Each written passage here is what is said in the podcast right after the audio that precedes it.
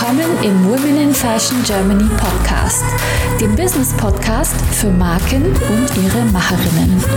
Von mir, Sibel Rozart und mit spannenden Talkshow-Gästen. Heute zu Gast Christine Markreiter. Liebe Christine, schön, dass du heute in unserer Show bist. Ja, vielen Dank für die Einladung. Ich freue mich sehr, hier zu sein. Du machst was ganz Spannendes und zwar Vex in the City. Magst du da ein bisschen drüber erzählen? Ja, sehr, sehr gerne. Also Wax in the City, wie der Name schon sagt, ist, äh, wir machen Waxing und sonst nichts. Mhm. Also wir haben Wax in the City äh, vor vor bereits 15 Jahren gegründet oh. und das war das erste Waxing-Studio in Deutschland überhaupt. Also mhm. bis zu dem Zeitpunkt gab es eigentlich fast keine professionellen Waxings, sondern mhm. es gab halt in, im Kosmetikstudios wurde eben auch Haarentfernung angeboten, aber alles, was so im Intimbereich war, spielte überhaupt keine Rolle. Und so entstand auch diese Idee, also äh, Waxing in den Mittelpunkt äh, zu stellen und ich nenne das immer so als den Hinterzimmern zu befreien, mhm. auch ein bisschen zu enttabuisieren. Und äh, so ist das äh, Konzept entstanden eines Waxing-Studios.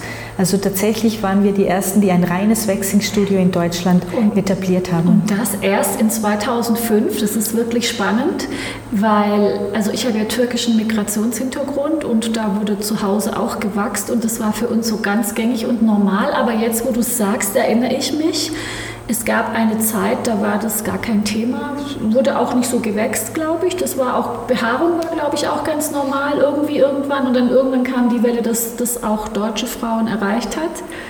Aber da gab es kein Studio, stimmt. Und da warst du die Erste. Aber sehr spät hat das auch, glaube ich, ja. also Deutschland erreicht. Also und vor allem, aber es gab auch kein äh, kein Angebot. Mhm. Also man muss ja immer fragen, was ist, wenn man so eine Idee hat oder so eine mhm. neue Idee, ähm, als wir recherchiert haben, haben wir auch gedacht, hm, warum gibt es das eigentlich? Gibt es ja nur zwei Möglichkeiten. Entweder niemand fragt das nach oder es gibt kein Angebot. Also, dass niemand Haarentfernung nachfragt, ist also auch äh, Quatsch. Äh, Quatsch ne? Also, wir, Haarentfernung gibt es schon ewig, ja. sondern es gibt einfach keine, gab keine professionelle Haarentfernung. Mhm. Und deshalb haben wir uns auch für die zweite äh, Antwort entschieden und haben dann eben also angefangen, uns damit zu beschäftigen, sind also mit meiner, äh, damaligen, mit meiner Geschäftspartnerin mit, Mitbegründerin, sind dann nach äh, äh, Brasilien geflogen ja, und haben uns also dort dann eben auch also angeschaut, also äh, Waxing-Studios, uns mit Leuten unterhalten. Und es war sehr lustig, weil du kannst ja, wenn du etwas ausprobierst in der Haarentfernung, hast du ja nur eine Chance oder eine Möglichkeit. Also haben wir uns die Haare wachsen lassen, was wirklich, ja, wirklich eine, das, das eine schlimme Erfahrung war.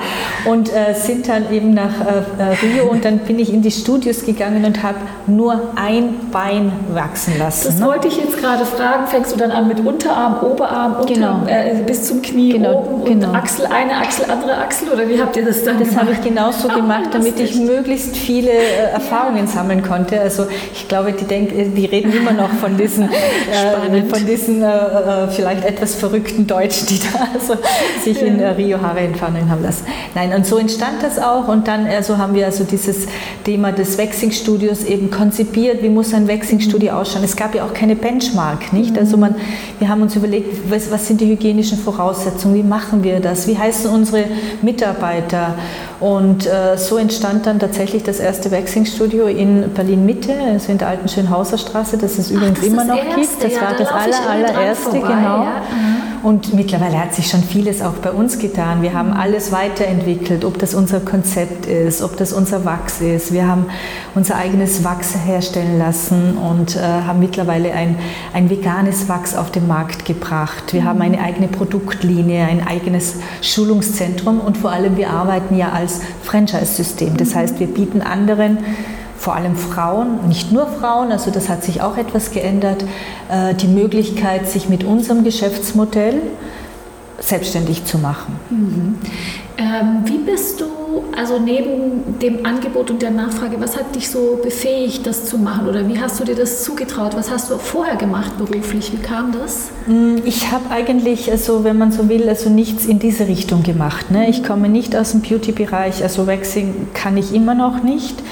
Äh, Franchise äh, hatte ich auch keine Ahnung, das habe ich mir beigebracht. Also ich glaube, ich habe ich hab auch nichts wirklich Spezielles gelernt. Also ich äh, habe mich mit nach dem Abitur äh, selbstständig gemacht mit einem Kulturzentrum. Ich war oh. lange Zeit also Kulturmanagerin, habe große Veranstaltungen gemacht also auch aber vor allem im Off-Kulturbereich mhm. auch, also sehr viel im Alt Alternativmusikbereich und Theaterbereich. Auch spannend. Das war in Österreich mhm. und äh, habe da eigentlich gelernt äh, zu organisieren und äh, ich glaube, ich kann ganz gut neue Dinge entwickeln und sie auch in die Realität umsetzen. Ja, sieht man ja an und deinem erfolgreichen Konzept. Vielen Dank. Hat ja geklappt, genau.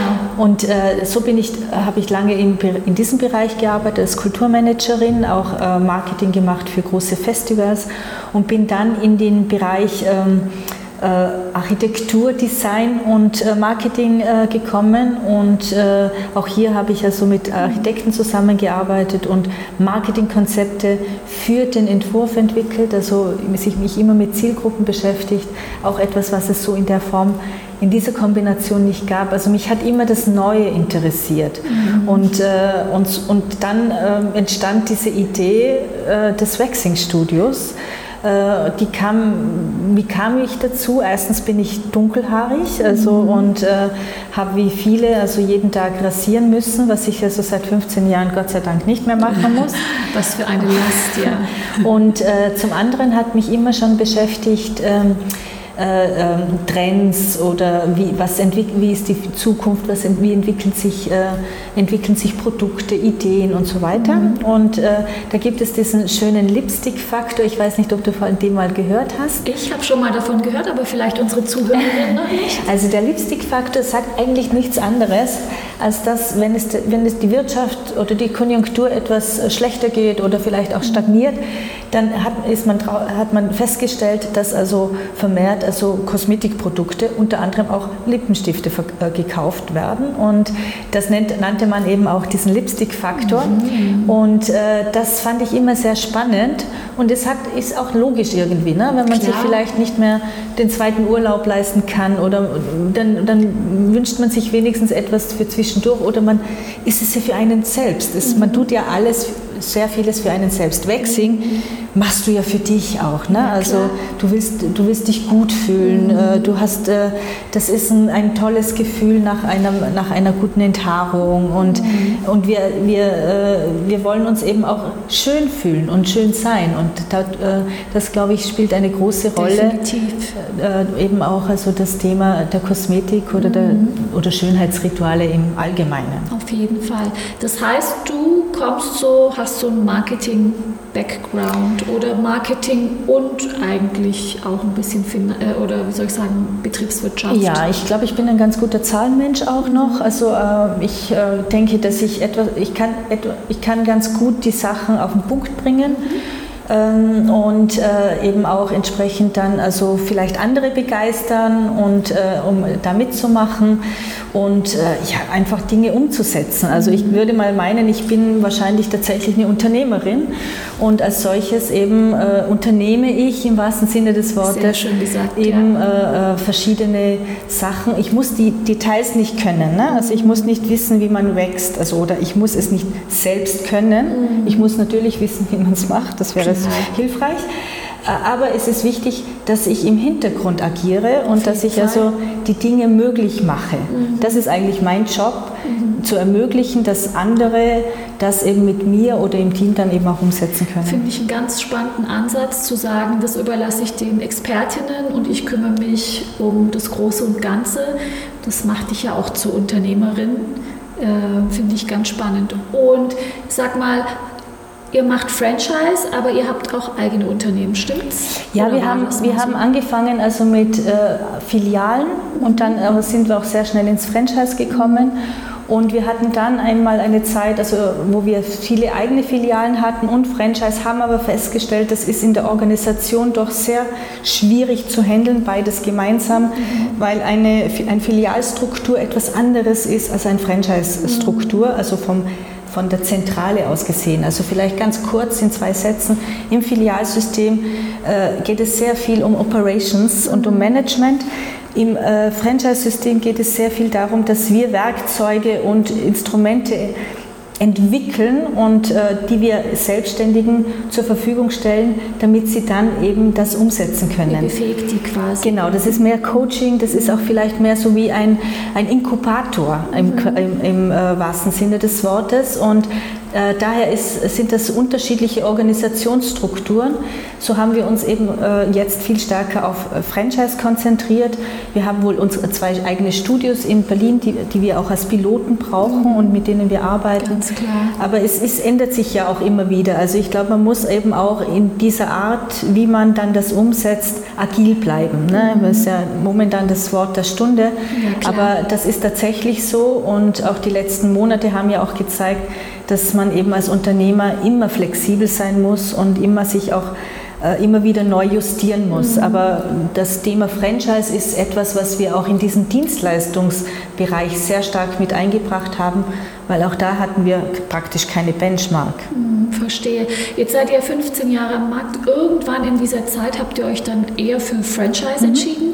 Ähm, aber warum habt ihr euch mehr, eher dafür entschieden? Also weil es irgendwie skalierbarer ist oder hat es noch einen anderen Grund? Ja, also ich denke, es hat auch den Grund, dass man, äh, dass man im Dienstleistungsbereich wir, wir, arbeiten im People-Business. Das heißt also, es geht immer um Menschen, ob das die Mitarbeiter sind oder ob das die Kunden sind. Also wir haben keine Maschinen. Ne? Wir, sind, wir, wir, äh, wir, sind nicht, äh, äh, wir sind nicht technologisch aufgestellt, auch wenn wir bereits digitalisiert sind, das erzähle ich gleich nochmal.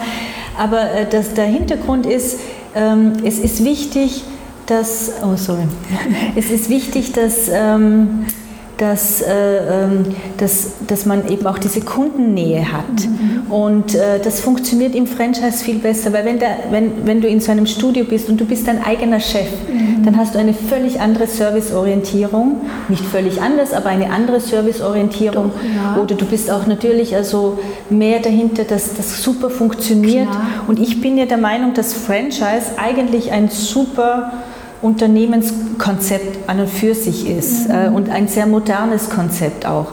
Weil es gibt eine Geschäftsidee, es gibt die Zentrale oder den Franchisegeber, der diese Idee weiterentwickelt, der auch Innovationen mhm. äh, äh, weiterentwickelt. Und es gibt dann viele Partner, die wie Markenbotschafter vor Ort das umsetzen und auch diese Nähe zum Kunden haben. Und über eine Feedbackschleife kommt das wieder zum Franchisegeber zurück. Und da alle ihren Beitrag zahlen, kann ein kleines Studio, was eigentlich ein Wechselstudio, ein kleiner mhm. Unternehmer ist, im Grunde genommen von einer äh, von sehr innovativen Themen eben auch profitieren, was er als Einzelner nie machen könnte. Klar, weil ihr habt ja die ganze Erfahrung über die Jahre und die gebt ihr natürlich zum Erfolg eurer äh, Franchise-Nehmer auch als Information an die weiter. Und dieses Franchise-System, das hast du dir irgendwie angeeignet. Magst du mal erzählen, wie du das gemacht hast und ähm, wie es dazu kam? Also wir waren wir haben also von Anfang an gesagt, wir wollen nicht ein Waxing-Studio machen, sondern mhm. wir wollen eine Marke aufbauen und Sehr es war immer klar, dass wir skalieren. Also mhm. es war mhm. immer klar, dass wir groß werden wollen. Und äh, äh, da ist natürlich, da kommt man irgendwann auf Franchise auch, mhm. also als, als quasi Vertriebssystem innerhalb mhm. eines Unternehmens. Wie bin ich da rangegangen? Also ich habe äh, zum Glück tatsächlich eine sehr gute Franchise-Beraterin gehabt am Anfang, die mir Folgendes sagte, also du brauchst ein gutes Konzept, klar, also ein mhm. gutes Geschäftsmodell, das habt ihr. Es muss eben auch äh, skalierbar sein. Ihr braucht also standardisierte Prozesse, Abläufe und ihr braucht auch einen guten, sage ich mal, guten Franchise-Vertrag, der auch über die Jahre hält, weil das Franchise ist natürlich auch ein, ein, ein Vertragsverhältnis zwischen Auf zwei Partnern. Fall. Also du brauchst einen guten Anwalt. All das habe ich berücksichtigt und ich denke, also das war eben ein, äh, wichtig, dass es hier jemanden gab, der eben ein guter Coach war auch und der einem also auch gesagt hat, naja, in welche Richtung musst du gehen, die Fehler musst du selbst machen. Mhm. Also das ist, äh, die, wir haben genauso, also wir haben Learning by Doing gemacht, mhm. ähm, weil jedes Franchise-System ist unterschiedlich, jedes, äh, jedes Unternehmensmodell ist unterschiedlich und du kannst das nicht einfach so Copy-Paste machen. Das denke ich mir. Ja, und jetzt habe ich auf eurer Webseite gelesen, dass ihr das jetzt ganz äh, vereinfacht habt und dass ihr da also das den Einstieg sehr einfach macht. Genau, also wir haben im Grunde also zwei Modelle, wenn man so will. Also so ein klassisches Modell, das heißt also ein Partner oder ein Interessierter meldet sich bei uns, äh, möchte gerne irgendwo ein Studium machen, äh, hat vielleicht auch schon einen Standort. Äh, wir unterstützen ihn bei allem, also und er investiert in seinen Standort und setzt das um. Habt ihr da Vorgaben von äh, Einwohnerzahl, Größe und sowas? Also vom Standort her? Also wir gehen momentan so immer von 200 ungefähr aus, 200.000 Einwohnern, haben aber auch Studios, die etwas in kleineren mhm. Städten schon sind. Aber, da komme ich eben, da haben wir eben auch uns für äh, gerade auch für kleinere Einheiten entschieden und äh, haben jetzt eben so ein Modell auch entwickelt. Wir nennen das mal so Easy Franchise Modell. Das geht darum, dass wir quasi als, äh, als Franchisegeber die Standorte suchen die Standorte suchen und äh, äh, die, ähm, die Standorte auch ausbauen, schlüsselfertig an einen Franchise-Partner übergeben. Das heißt, der Einstieg ist ganz einfach. Ich muss mich eigentlich nicht mehr darum kümmern, wo ist mein Standort, wie schaut das Studio, also wie ist das Studio ausgebaut mhm. und kann mit einem relativ geringen Startkapital eben in die Selbstständigkeit gehen. Also wir verpachten quasi dann dem Franchise-Partner ein schlüsselfertiges Studio. Äh, ich stelle mir das jetzt so vor, dass ihr, wenn ihr euch einig seid, irgendwie euch um ganz viel kümmert schon im Vorfeld, ist das so? Also oder Standort und sowas und ob das geeignet ist oder unterstützt dabei und dann unterstützt ihr vielleicht auch bei den Bankgeschäften, weil ihr habt da bestimmt schon einen Businessplan fertig, den man dann vorlegen kann für die Finanzierung. Ist das so? Geht genau. das so in die Richtung? Genau, also das ist vollkommen genau. richtig. Also das äh, äh, Franchise heißt ja auch, dass ich erstens mal nicht mehr alle Fehler selbst machen muss. Mhm. Ich habe mein erprobtes Geschäftsmodell, aber vor allem habe ich einen Franchisegeber, der eine Expertise hat, der. Erfahrung hat. Und äh, wir unterstützen in, sowohl im Stand, in den Standortfragen bei Mietvertragsverhandlungen, wenn nicht wir selbst mieten. Äh, wir haben eine Mitarbeit mit einem Finanzierungsberater und auch mit einer Bank zusammen, die, die, unser System bereits schon äh, äh, geprüft haben. Das heißt also, wenn die Bonität stimmt und äh, wenn also der Partner im Grunde genommen, also äh, wenn wir uns da einig sind, dann ist eigentlich eine Finanzierung sehr, sehr einfach. Und äh, ja, und der Support geht natürlich dann weiter in, die, in, den, in dem Eröffnungscoaching, Eröffnungsmarketing. Wir haben gestern unser 28. Studio in Potsdam eröffnet. Oh, toll, gratuliere. Und äh, äh, also auch hier, also das sind wir natürlich bei der Öffnung da. Das heißt also, wir unterstützen den Partner.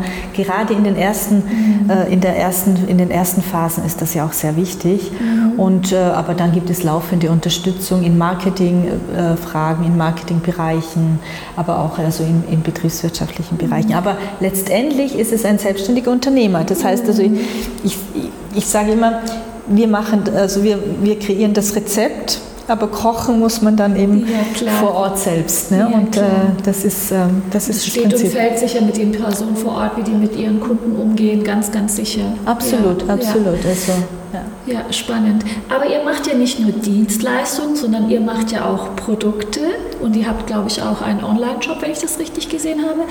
Aber da ändert sich auch gerade etwas. Magst du da was dazu sagen? Und vielleicht auch zu eurem speziellen Wachs, eurem Vegan. Das interessiert mich auch sehr, was den besonders macht und was der besser kann als andere. Sehr, sehr gerne. Ich fange mal mit dem Wachs an okay. und gehe dann zu den Produkten über.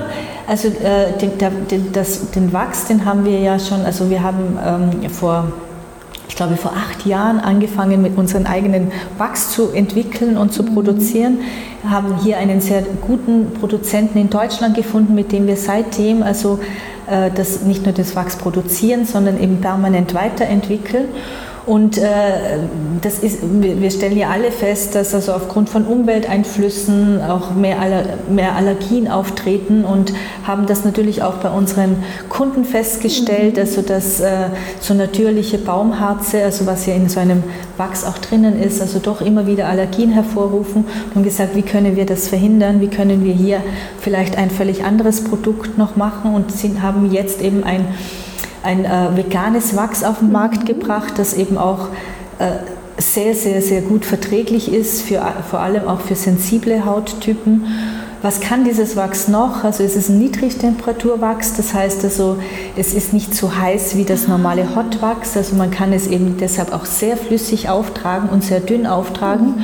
Und da es ein Filmwachs ist und sich nicht mit der, osmotisch mit der Haut verbindet, äh, kann, äh, ist es eben auch nicht mehr so, ist es nicht so schmerzhaft in der, in, beim Abziehen. Ah. Und es ist eben auch, also äh, ähm, das, dieses Wachs kann eben auch sehr dünne Haare sehr gut eben auch entfernen. Sehr schön. Und so dass insgesamt das Ergebnis, äh, sage ich jetzt mal, noch besser ist. Wir mhm. haben immer schon ein gutes Ergebnis erzielt mit unserer Dienstleistung und aber vor allem eben auch also ein Wachs ist, das eben sehr, sehr in, äh, wirklich also nochmal einfach eine, eine besondere äh, Qualität hat, die über die bisherige Qualität nochmal hinausgeht.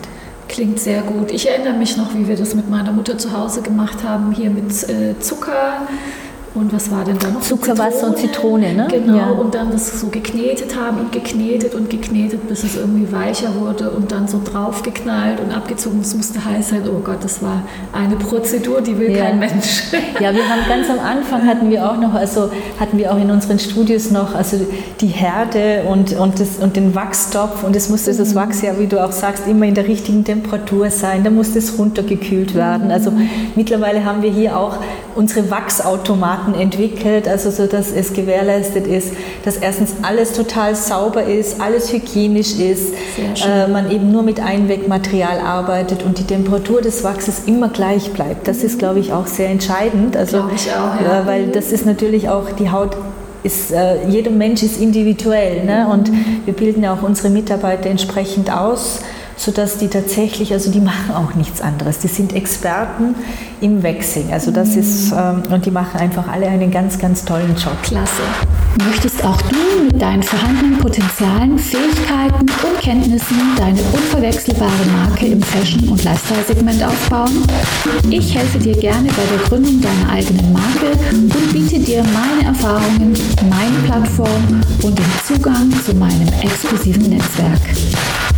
Treffe jetzt deine Entscheidung und vereinbare dein kostenfreies Gespräch auf womeninfashion.de slash mentoring. Zu den Produkten äh, komme ich noch. Also ja, du hast es ja auch ange, äh, angedeutet. Also wir haben, wir haben schon sehr früh unsere eigene Produktlinie entwickelt und auch wieder aus, aus, dem, aus dem Marktbedürfnis eigentlich mhm. heraus. Also wir angefangen haben mit Waxing, sind immer mehr Leute zu uns gekommen und gesagt, hm, habt ihr denn nichts also gegen eingewachsene Haare? Ne? Mhm. Und, und dann haben wir auf dem Markt also recherchiert und haben eigentlich nur wirklich sehr, sage ich mal, sehr... Ähm, nicht so schöne Produkte gefunden mhm. Und haben dann uns überlegt, was müsste das Produkt sein und haben mit einem Hersteller in, in, äh, in der Schweiz dann ein Produkt entwickelt, basierend auf Alpenkräutern. Also wirklich ein sehr, sehr natürliches und schon sehr qualitativ hohes, äh, hochwertiges Produkt und haben, unseren, äh, haben ein, ein, ein ähm, Gel gegen eingewachsene Haare gemacht. Und äh, aus der ist dann die äh, Produktlinie äh, Wechselnde City Body Care entstanden. Also, und äh, die umfasst also mehrere Produkte gegen eingewachsene Haare, ein gutes Peeling, also mit dem man eben auch sehr äh, sensible Bereiche, also auch peelen kann, mhm. ähm, Lotions und so weiter. Und diese, diese Produktserie haben wir jetzt letztes Jahr angefangen zu redesignen. Mhm. Da ist uns leider ein bisschen Corona äh, dazwischen gekommen. Sagen, das ist was, was das für ein Timing? Ist das, das so war schade? das Timing, das war sehr schade und haben aber auch unsere Produktlinie nochmal erweitert mhm. um eine Intimpflegeserie. Oh.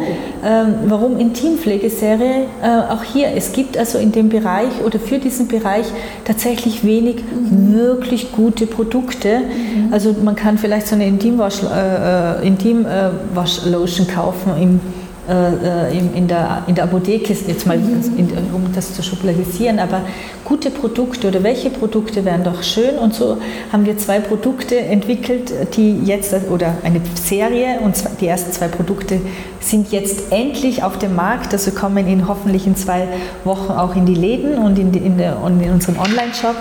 Und das ist einmal eine Sheetmaske für den Intimbereich oh, wow. und einmal ein Vulva-Balm. Also das im Grunde kann man sagen ein Lipstick für die Schamlippen.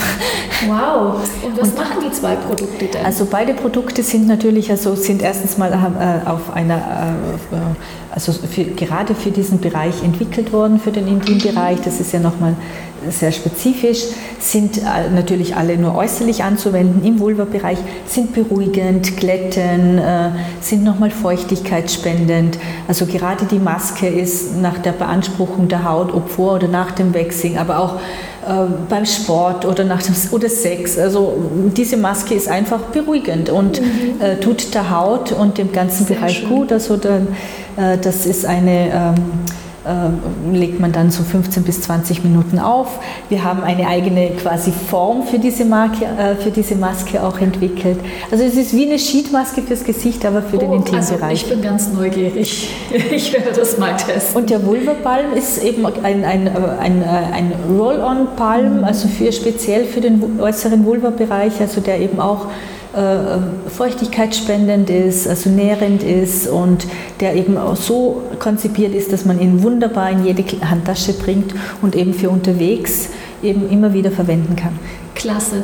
Und jetzt sagtest du ja schon oder hast angedeutet, dass es bei der Produktion Schwierigkeiten gab, weil Corona dazwischen kam. Magst du mal erzählen, was da alles passiert ist, herausforderndes? Ja, also die Herausforderung war einfach, dass wir mitten in, in, in unserer Produktion mitten in diese Zeit geplatzt sind. Also das heißt, der Lockdown in allen Produktionsstätten, in allen äh, Verpackungsindustrien äh, hat uns natürlich hundertprozentig betroffen. Mhm. Und äh, wir sollten eigentlich schon äh, Anfang des Jahres mit den, mit den Produkten äh, rauskommen. Und äh, das hat uns jetzt natürlich sehr, sehr viel Zeit gekostet, Klar. weil auch als das, als das wieder anfing, mhm. also du musst dir vorstellen, wir sind ja natürlich jetzt kein, kein äh, großer Kons äh, Kosmetikkonzern. Unsere Auflage ist ja noch mini, ne? also mhm. da ist von jedem Stück, äh, von jedem Produkt vielleicht fünf bis, sind fünf bis 10.000 Stück. Das ist nichts. Also für mich ist es viel. Ne? Ja, also, ja, klar, ich finde aber, auch, weil diese Mindestabnahmezahlen, die sind schon hart. also hart. für wenn du mal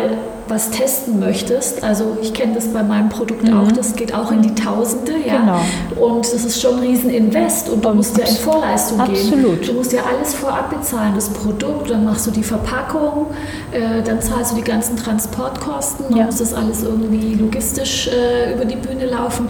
Also das ist ja... Und du hast Wahnsinn, genau. du hast wahrscheinlich schon investiert. Genau, wir haben das auch schon vorfinanziert. Mhm. Du musst natürlich auch bei so einen Produkten, also gerade in der, alle sind natürlich nach, streng nach diesen EU-Kosmetik-Richtlinien mhm. äh, ja, auch. auch. produziert. Du machst Lagertests, ne? du musst also mhm. diese ganzen Tests auch machen. Also und das ist schon eine Menge Arbeit und äh, umso mehr freuen wir uns und sind wirklich stolz, dass diese Produkte jetzt auch endlich da sind. Also einige Exemplare haben wir ja bereits und konnten sie auch schon testen und äh, wir sind wirklich also ganz begeistert davon, dass eine Idee, die vor über einem Jahr entstanden ist mhm. und wo man also auch ein Produkt entwickelt hat, von dem man eigentlich nicht wusste, hm, wie schaut das wirklich am Ende des Tages aus und dann so auf dem Markt oder so produziert dann vorhanden ist und es mhm. funktioniert und es schaut genauso aus, wie wir uns das vorgestellt das haben und es hat auch eine ganz, ganz tolle Wirkung und ist ein tolles Produkt. Also es liegt hier ja schon vor mir, ich mhm. kann das sehen, also es sieht beides sehr toll aus, auch die Verpackung, also die Verpackung sieht toll aus, sieht super edel aus.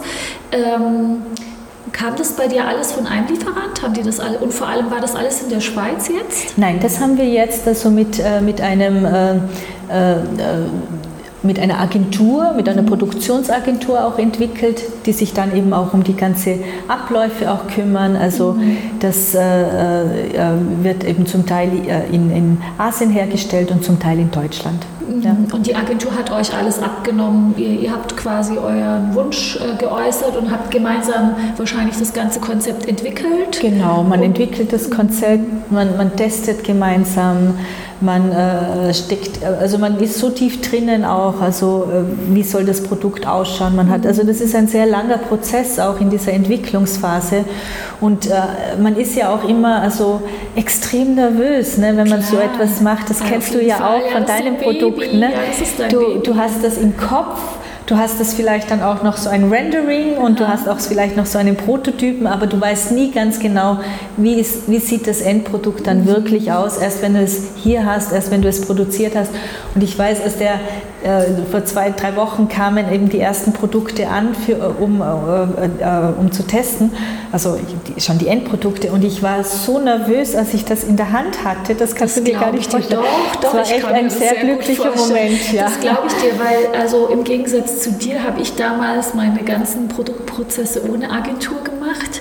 Äh, war ja viel zu klein. Ja, du bist ja schon ein viel größeres Unternehmen und viel länger am Markt. Also ich habe da mich so selber durchgearbeitet äh, und ich hatte auch mit China zu tun und obwohl ich alles viel lieber hier in Europa produziert hätte und so weiter. Und ich kann dir sagen, auf dem Weg zum Produkt, wie es heute ist, habe ich so viele Enttäuschungen erlebt, weil man denkt immer, man hat sich jetzt klar geäußert, man hat eine Vereinbarung getroffen und die Gegenseite hat es verstanden und setzt es jetzt um und dann kommt ein Muster.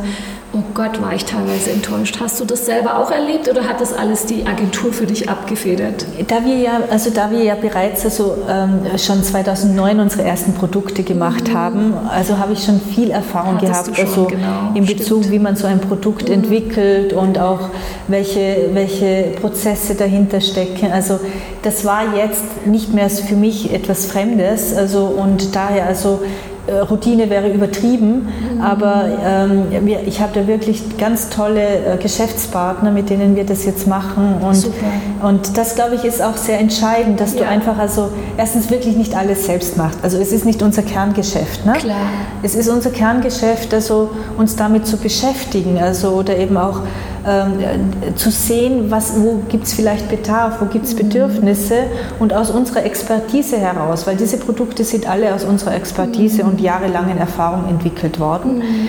das eben zu übersetzen und dann eben aber auch die richtigen Partner zu finden, wie du sagst, auch, das so dass man, dass man dieselbe Sprache ja. spricht ne? und ja. dass man eben auch nicht, äh, dass nicht auf diesen Kommunikation und Entwicklungsprozess kann so viel verloren gehen ja. oder kann so viel zu Missverständnissen führen. Wir kennen das alle. Aber ich glaube, das gehört auch dazu. Mhm. Und äh, was ich vielleicht gelernt habe in meinem, mit meinen wirklich schon jahrelangen Erfahrung als Unternehmerin ist, äh, ja, das, das äh, und was mir nicht so einfach fällt, also das ist diese Geduld auch zu haben, mhm. nicht? Also und auch äh, zu verstehen, dass nicht immer alles erstens so schnell geht und dass man auch manchmal mit seinem Aktionismus etwas zurückhalten mhm. muss und vielleicht nochmal, also alles mal, vielleicht eine wirklich so sprichwörtlich nochmal über eine Nacht drüber schlafen, um mhm. es dann wieder weiterzumachen. Also das ist so dieses Thema auch, ähm, äh, gute Dinge brauchen auch ihre Zeit, ihre Zeit ja. aber sie brauchen auch ihren Plan, also damit man mhm. eben in, äh,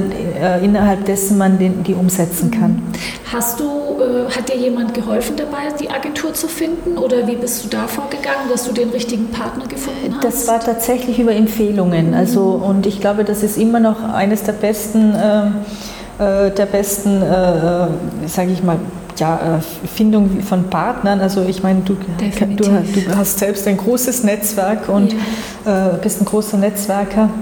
Also ich glaube, das ist eigentlich immer noch das Entscheidende mhm. und das Beste. Also wenn einfach wir im Netzwerk und ich denke auch wir Frauen als Unternehmerinnen im Netzwerk agieren viel stärker, uns unterstützen und eben auch also gerade solche äh, solche Kontakte vermitteln. Ne? Mhm, das finde ich auch sehr, sehr wichtig und das machen wir hier auch gerne. Ich rufe auch immer dazu auf, äh, alle im Netzwerk sich daran zu beteiligen, also dass das nicht nur in eine Richtung geht, sondern dass jeder mit jedem irgendwie versucht, äh, in eine Kooperation zu kommen oder einen Mentor zu finden. Hast du eigentlich einen Mentor oder eine Mentorin, die dich unterstützt? Ja, ich habe jetzt, also sehr spät, also das ist mhm. etwas, was ich also vielleicht sagen würde, das hätte ich viel früher machen sollen. Also ich habe so seit äh, einem Jahr jetzt immer wieder einen Coach und äh, klar, ich habe natürlich also auch äh, ähm, viele Freunde, Bekannte im Unternehmerbereich. Ich war lange Jahre in einer ähm, Entrepreneurorganisation, wo wir uns regelmäßig getroffen haben. Auch das ist eine Art Coaching, ne? also wo sich Unternehmer Definitiv. gegenseitig coachen. Mhm. Also das halte ich für sehr wichtig. Also ich halte es aber mittlerweile für mich selbst auch sehr wichtig, also immer wieder auch ein bisschen von außen diesen ähm, ja, diesen Blick zu bekommen. Ne? Also, weil ich bin hundertprozentig Unternehmerin. Also, ich, ich bin 24-7 wechselnde City. Also, klar, ich kann nicht also in dem Sinne abschalten. Das kennst du ja auch. Also, und äh, daher ist es manchmal ganz gut, äh, dass einem ab und zu den Blick von außen nochmal zeigt und schön, genau. auch diesen Spiegel. Ne? Also der Spiegel ist auch sehr wichtig. Also wir sind ja alles kleine Alpha-Tierchen da oben und äh, äh, daher ist es ganz gut, also wenn wir eben diese Art der Kritik auch zulassen, sie hilft uns weiter. Mhm Also für uns selbst als Persönlichkeiten, aber natürlich auch für unsere Umgebung, für unsere Mitarbeiter, für unsere Kunden halte ich das für eine ganz wichtige Entscheidung. Finde ja. ich toll, dass du das sagst. Ich bin äh, genau absolut deiner Meinung und äh, ich finde, manchmal sieht man als Unternehmerin halt den Wald vor lauter Bäumen nicht mehr oder fokussiert sich auf ein Thema und vernachlässigt dann vielleicht ein anderes. Und es ist doch super, wenn dann jemand da ist, der sagt, oh, schau mal hier, habe ich was gesehen. Mhm. Also im Prinzip ist ja Kritik nichts Negatives. Im also Gegenteil. im Gegenteil, es hilft uns ja nur weiter. Also es, es kommt vielleicht manchmal darauf an, äh, wie man es sagt. Oder ich weiß nicht, ist das Wort Kritik eigentlich im Deutschen negativ belegt? Im, äh, im Englischen gibt es ja da zwei Worte dafür. Das eine ist ja Feedback mhm. und das andere ist Criticism, mhm. glaube ich. Mhm. Und ich glaube, das Criticizing ist dann eher negativ belegt. Vielleicht muss man es einfach, ich weiß nicht, äh, im Deutschen gibt es aber die Unterscheidung nicht. Insofern ist Kritik erstmal eigentlich nichts Negatives, würde Nein, ich sagen. Genau, also so sehe ich das eigentlich auch. Also und, mhm. äh, aber ich glaube, im, im, also im Sprachgebrauch äh, wird Kritik als etwas Negatives mhm. gesehen. Schade eigentlich, Schade, ja. weil ich denke, nur mit Kritik, mit konstruktiver Kritik kommen wir weiter. Mit konstruktiver mhm. Kritik können wir uns weiterentwickeln. Also und äh, ich meine, das ist ja auch etwas, was die Welt entwickelt sich ja auch weiter. Also jedes Unternehmen muss sich weiterentwickeln. Ne? Also es ist äh, und das funktioniert nur in dieser, sich auch immer wieder rauszunehmen, äh, sich mal also den, den eine andere Perspektive einzunehmen, mhm. sich auch, äh, auch sich und sein Tun äh, auch von einer anderen Seite zu sehen. Ja, das ist genau. total wichtig. Ne? Man bleibt ja so in dem, wie du sagst, man ist ja so in diesem kleinen, man ist ja auch in dem Tunnel drinnen. Ja? Klar. Und das ist ja auch, also da gehört man ja auch rein, also aber gerade als Unternehmer, glaube ich, müssen wir, und das tun wir vielleicht manchmal noch zu wenig, uns mehr aus dem Operativen rausziehen, um mehr eben, eben nach oben, äh, den Blick von oben zu haben, ne? die strategisch zu denken, mhm. den Überblick zu haben. Sind wir überhaupt im richtigen Feld? Ja? Sind wir äh, oder laufen wir in die falsche Richtung? Mhm. Das ist eigentlich die Hauptaufgabe eines Unternehmers und äh, das geht mir genauso. Also gerade also die letzten Monate, also äh, war ich wieder so im Operativen drinnen, also um einfach auch zu löschen, ne? also oder einfach zu schauen, also wie, wie jeden Tag hat sich etwas anderes entwickelt und es ist nach wie vor so, ne? dass wir einfach mh, hm, in dieser Zeit eben auch reagieren müssen, sehr viel und leider das Agieren etwas in den Hintergrund gerät. Weil du löschen sagst, ich fühle mich manchmal auch wie eine Feuerwehrfrau, immer hinterher Feuer löschen, Feuer löschen und ich weiß genau, es gibt noch andere Dinge zu tun, aber ich muss erstmal das Feuer löschen, das ist echt ja. lustig. Ja, liebe Christine, magst du äh, uns mal erzählen, was für dich beruflich so das allergrößte Erfolgserlebnis gewesen ist, an was du so denken kannst, das kann muss nicht in Geld sein, das kann in Emotionen sein. Also was war für dich so das größte eins oder eins deiner größten Glücksgefühle in deiner beruflichen Karriere? Das ist wirklich schwer zu sagen, weil ich glaube nicht, dass es bei mir so dieses Größte gibt. Ja? Ich denke also, es gibt bei mir eben diese vielen kleinen Glücksmomente und ähm, äh, sicher, also äh, als wir unser erstes Studio aufgemacht haben, da habe ich auch eine lustige Geschichte noch dazu zu erzählen, wenn wir noch die Zeit dazu haben. Klar, ähm, als wir, äh, als wir da, äh, äh, am Eröffnungstag äh, saßen meine Partnerin und ich nicht im Studio, sondern vis-à-vis -vis im Studio in dem Café und haben mal geschaut, was so passiert und wie viele Kunden da äh, kommen. Und das waren jetzt nicht so wahnsinnig viel, also die strömten jetzt nicht in Massen in das Studio. Und unser Studio, dazu muss man wissen, wir waren der Meinung, das Konzept kann man am Anfang nicht gleichzeitig für Frauen und Männer anbieten, sondern wir hatten ein Studio nur für Frauen. Mhm. Das haben wir auch in unserem Flyer so beschrieben. Und wir haben dann den Anruf aus dem Studio bekommen, dass hier ein Mann ist, der in dem Haus wohnt und sich schon die ganze Zeit freut aufs Waxing und jetzt darf er nicht. Und was haben wir gemacht? Wir haben uns kurz in die Augen geschaut und gesagt, hm, das ist im Grunde genommen also äh, ein Wink des Schicksals und wir haben ab dem Moment, am ersten Tag, nach zwei Stunden unser Konzept komplett geändert, nicht komplett, aber ja, insofern geändert, dass wir gesagt haben, ja. ja, wir machen Super. auch Männer und äh, äh, heute wissen wir, dass das eigentlich äh, gar nicht gegangen wäre, ein eigenes Männerstudio als solches. Das würde der Markt nicht Wie hergeben. Wie ist denn jetzt die Quote so, Männer-Frau? Also circa 20 Prozent Männer und 80 mhm. äh, Prozent Frauen. Und wir stellen aber fest, dass die Tendenz schon steigend ist. Auch, äh, wir haben auch Studios mit höheren Männeranteil. Mhm. Aber vor allem ändert sich auch das Waxing-Verhalten der Männer. Also waren es ganz in den letzten Jahren noch mehr, also wirklich ausschließlich Oberkörper oder sehr viel Oberkörper. So ist jetzt, also natürlich Rücken ist immer noch der Spitzenreiter bei den Männern, aber gefolgt jetzt schon von Intimwaxing. Mhm. Und äh, da ändert sich schon auch einiges. Also ich glaube auch die Scheu, von Männern in ein Waxing-Studio zu gehen, hat, hat sich komplett gelegt. Also, ja. Spannend. Also ja, und dann gibt es natürlich noch viele Glücksmomente, ob das ein, eine, ein, äh, ein, ein, äh, ein Produkt ist, das endlich auf dem Markt ist, ob das eine Eröffnung ist wie gestern, die auch Corona-bedingt vier Monate äh, äh, sich verzögert hat. All das sind so kleine Glücksmomente. Ich kann das gar nicht so sagen, es gibt den großen Glücksmoment. Also so funktioniere ich, glaube ich, auch gar nicht. Und wie sieht es da andersrum aus mit Herausforderungen? Was war neben Corona oder vielleicht in Corona so die größte unerwartete Herausforderung in deiner Karriere? Also es gab einmal eine Herausforderung als äh, Partner, äh, was leider auch in einem Franchise-System äh, manchmal vorkommt, also äh, ihr eigenes System entwickeln wollen oder aussteigen und, äh, oder sich also quasi also ähm, sage ich mal, mit dem Know-how äh, äh, aus, dem, aus dem System entfernen wollen. Das war eine große Herausforderung für uns alle, also das zu bewältigen. Das war auch äh, teilweise äh, auch mit rechtlichen Auseinandersetzungen, was auch notwendig ist. Wir müssen unsere Marke auch schützen.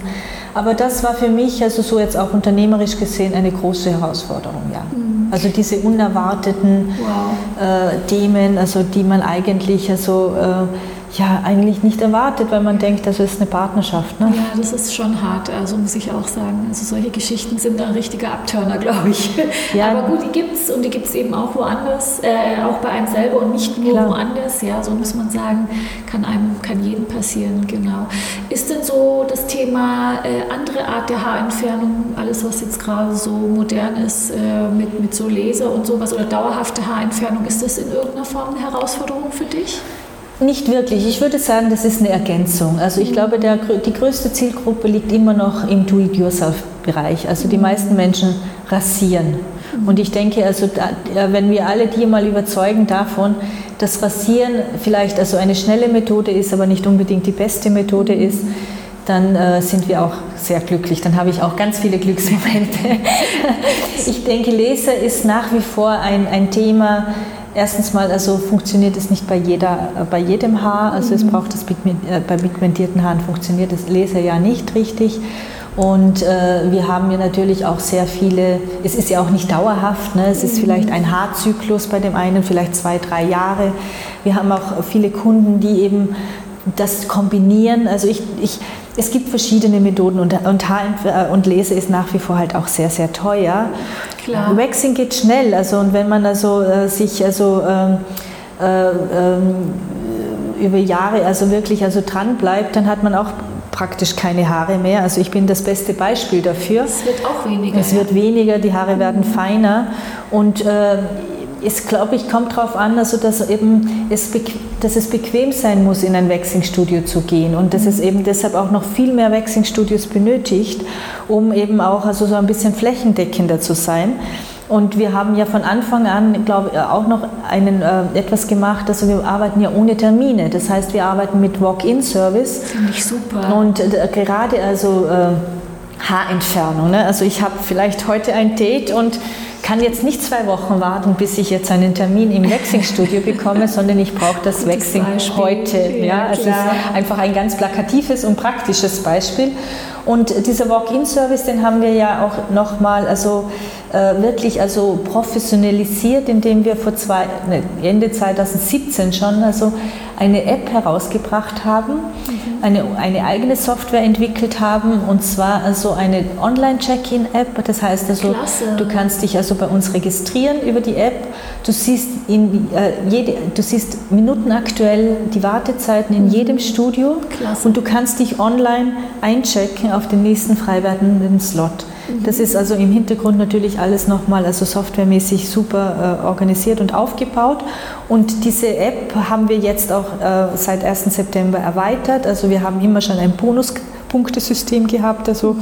Aber du kennst das auch mit den vielen Karten und Stempeln. Ja, ja, ja. Und äh, haben jetzt also eine digitale Waxing-Card entwickelt. Das heißt, ich sammle jetzt über die App äh, kann man eben Punkte sammeln. Man sieht auch sofort, wie viele Punkte ich habe. Ich kann das Waxing-Studio übergreifend also eben auch einlösen. Und äh, du siehst also auch ein, ein Handwerksbetrieb, wie es eigentlich ein Waxing-Studio ist, kann innovativ sein und hat, muss sich mit der Digitalisierung eben beschäftigen und kann sich auch mit ja, der Digitalisierung ich super beschäftigen. spannend und ich finde das ganz toll, dass ihr das gemacht habt. Also Spitzenservice, auch gerade wenn ihr in jetzt auch kleinere Städte geht, äh, ist das ein super genau. Bonus für die ähm, Franchise-Nehmerin und für ihr Studio. Finde ich ganz klasse. Super. Hast du noch einen Tipp, den du so als Schlusswort mit an die Zuhörerinnen mitgeben möchtest im Zusammenhang mit Gründung? Ich denke, ganz wichtig ist es einfach daran zu glauben, dass man es schafft. Mhm. Also äh, auf dem Weg zur Realisierung einer, einer Idee kommen so viele Zweifel. Man ist auch umgeben von Zweiflern. Äh, ich würde einfach jedem raten, wenn du daran glaubst und wenn du an dich glaubst, mach es. Tu alles, dass es umgesetzt wird. Es wird erfolgreich. Klasse, hast du toll gesagt. Vielen Dank, liebe Christine, für das schöne Interview. Es hat richtig Spaß gemacht mit dir heute. Ja, vielen Dank. Ich habe mich auch sehr gefreut und äh, wünsche dir also äh, zu deiner 30. Folge. Ja, die bist du heute. Juhu. Alles, alles Gute. Du hast deine Challenge jetzt auch damit also, äh, ja. erreicht. Gratuliere Dank. dir. Dankeschön und schön, dass du meine Nummer 30 bist. Vielen Dank. Tschüss. Tschüss.